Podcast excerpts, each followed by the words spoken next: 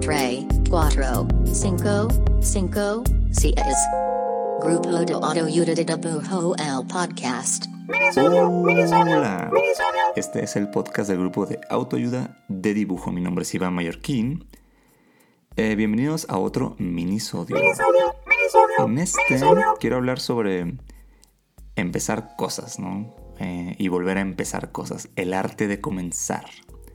Justo en estos días, como que estoy iniciando algunas cosillas. Y creo que es algo que me gusta. Me gusta me gusta comenzar cosas. Ah, no sé si suena algo tonto, seguro sí. Pero me gusta un chingo ese sentimiento, el, de, comenzar, ¿no? O sea, como que, como que hay un chingo de incertidumbre, pero también hay mucha emoción, igual hay mucho miedo, pero sabes que también hay como muchas posibilidades, ¿no? Cuando arrancas algo. Creo que como artistas tendemos mucho a sentir que, que empezar algo tiene que ser como que muy como que muy formal, o sea, como que tienes que tener como que el equipo ideal, ¿no? Para poder arrancar la compu más cabrona, la pintura más chida. Como que se tiene que empezar de una forma así muy, muy, muy en serio, ¿no? ¿No? Para que, pues no sé, como, como, como, para que algo de verdad funcione, por lo menos como que eso, eso sientes, ¿no? Y el otro sentimiento de empezar algo es que creo que solemos sentir muy seguido que, ya es muy tarde, ¿no? Como muy tarde para volver a empezar, ¿no? La idea de, ah, es que ya llevo muchos años haciendo esto, le invertí mucho tiempo a esta otra cosa, ¿cómo la voy a cambiar por esta otra cosa? No sé, como que se me ocurre, o sea, como, que este sentir de, que, de que el tiempo y los recursos destinados a algo, pues ya se fueron, ¿no? Y como que no pueden ser desechados. Y digo desechados entre comillas, ¿no? Pero bueno. Eh, algo, algo que me encanta de las artes es que de verdad creo que, en, la carrera artística como que, como que nace, desecha de lo que haces, ¿no? Y más importante, también como que todo lo que incluso dejas de hacer, como que va a construir un poco lo que luego vas siendo, tu obra, este, y, va a como moldear tu futuro como artista, ¿no? Y déjenme les cuento la historia de, un héroe personal mío, alguien que después de llevar muchos años haciendo algo, decidió hacer otra cosa, y cómo en este mundo del quehacer creativo nace desperdicia mucho menos el tiempo y lo que hiciste en tu camino hacia donde estás.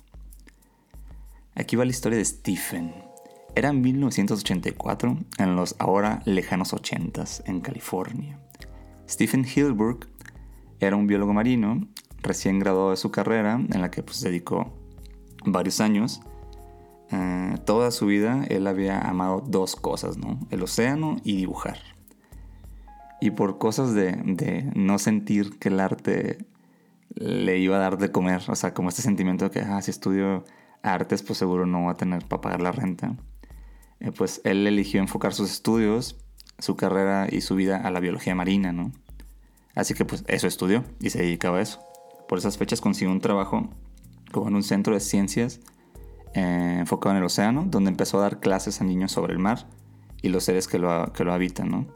Y para hacerlo más chido y como le gustaba dibujar, pues empezó a hacer dibujitos para explicarle eh, a los niños, ¿no? Como pues sobre el mar, ¿no? Hizo un cómic que se llamaba The Inter Tidal Zone, perdón por mi pronunciación, eh, para ayudarse con eso, donde tenía personajes eh, que le ayudaban a explicar, ¿no? Entre más tiempo pasó haciendo esto, pues se dio cuenta que, se sentía y extrañaba el arte, ¿no? Se sentía tan cercano al arte tal vez como al mar, tal vez más, perdón, que, que al mar. Y bueno, se salió de ese trabajo, estuvo un rato sin saber cómo qué onda. Y ya después en 1989, ya Stephen, ya con unos, unos 28 años, decidió meterse a estudiar animación. ¿no? Sí, o sea, ya después de haber acabado la otra carrera, eh, trabajado un rato en, el campo de la, biología, marina, y pues habiendo dedicado ya tanto tiempo a esto, pues decidió volver a empezar, ¿no? Entonces eh, se mete a CalArts, esta como muy muy famosa escuela de animación Y pues cursa toda la carrera de, animación, ¿no? Arma unos cortos en la escuela que le quedan como chidos. Y esto hace que le ofrezcan trabajo en Nickelodeon, ¿no? Y estoy hablando de Nickelodeon de los noventas, ¿no? Donde pues estaba en fuego, ¿no? Estaba Rugrats, Ren Stimpy, Monstruos de Verdad, Rocco. Que de hecho justo en Rocco es donde le ofrecen trabajo, en la vida moderna de Rocco. Y ahí empieza, ¿no? Y ya por ahí, en, sus 30 eh, se le da la oportunidad de, de pichar su propio programa, ¿no? Su propio show. Y Stephen se acuerda de su cómic de Intertidal Zone, que, que, era, un, pues era sobre seres marinos y biología marina. Y empieza a desarrollar una caricatura que se trata justo de estos seres que viven en el mar, ¿no? Y con, y con su conocimiento como biólogo marino, pues Stephen logra crear unos personajes pues bastante particulares, ¿no? Este, y, sobre todo como no tan comunes, como que creo, que son no justo, son no la primera idea de, alguien que dibujaría animales de mar o seres de mar. No, y pues dibuja una estrella de mar, un pulpo, cosas como plancton y una esponja. Sí, una esponja. El show se llamaría SpongeBob SquarePants, o sea, Bob Esponja. Em, que, que, de hecho se iba a llamar SpongeBoy, pero tuvo problemas con, con ese nombre porque ya está registrado. Y bueno, Bob Esponja se estrena en 1999 y de ahí en adelante pues todos sabemos que fue un rotundo madrazo, no fue un hit. De hecho es la serie animada eh, más exitosa en la historia de Nickelodeon y la que lleva más tiempo andando. O sea, éxito, éxito, éxito. Me encanta la historia de, de Hilbert por dos cosas. Bueno, por varias, pero en lo referente a este tema me gusta mucho pues entender que nunca es demasiado tarde para volver a empezar.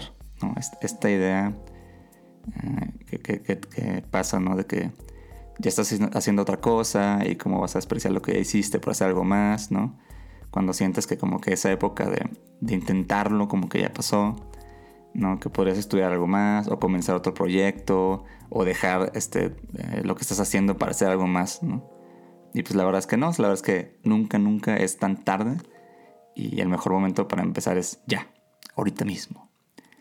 Y lo otro que me encanta, y que es un poco lo que, lo que decía antes, ¿no? Como en las carreras creativas nada se desperdicia, ¿no? Mucho menos el conocimiento, ¿no? O sea, el conocimiento adquirido en la vida, eh, otra cosa que estudiaste en una universidad, de esos trabajos que tuviste que, que no tienen nada que ver con el dibujo, las cosas que aprendes, siempre hay formas como de, como de incluirlas en tu arte o en lo que haces y pienso que justo esos son los diferenciales de los grandes artistas, ¿no? Los que logran como, como no solo ilustrar eh, pensando en ilustración, ¿no? O, esculpir solo este, hablando de escultura, ¿no? O sea, eso es muy chingón.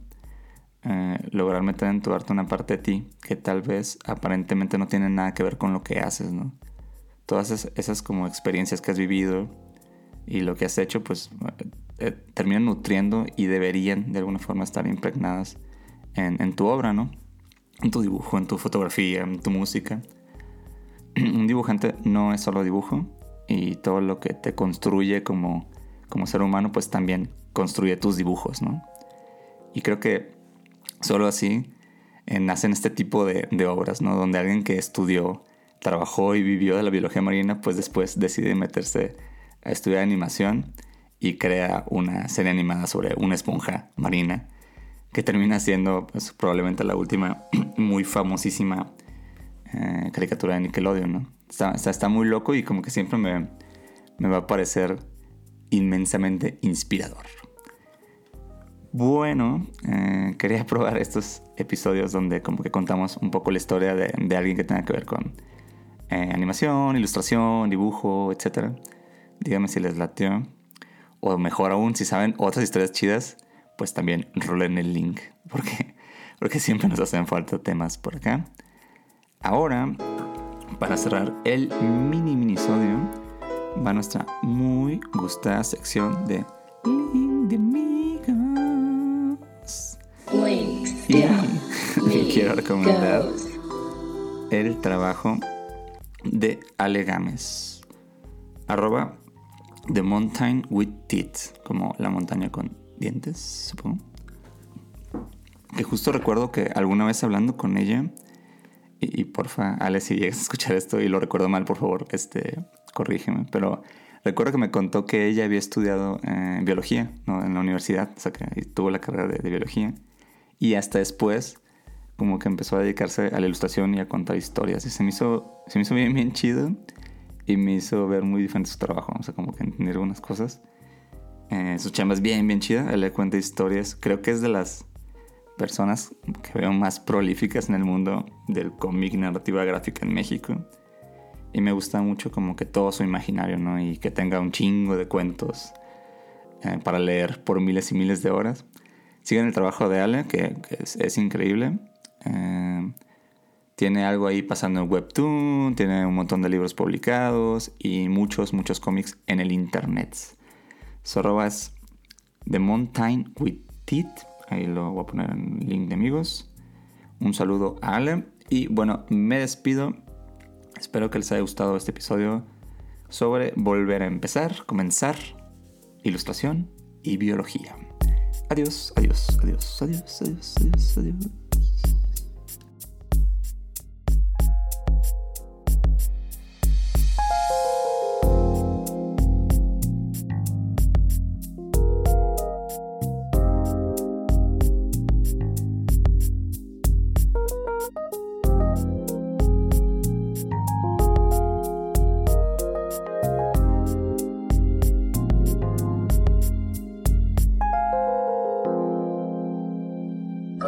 Auto Unit at the L podcast.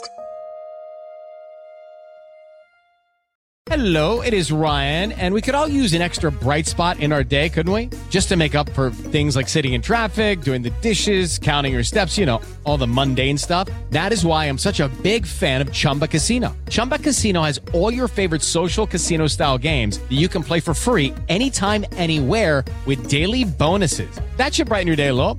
Actually, a lot. So sign up now at chumbacasino.com. That's chumbacasino.com. No purchase necessary. Group. Void were prohibited by law. See terms and conditions. 18 plus.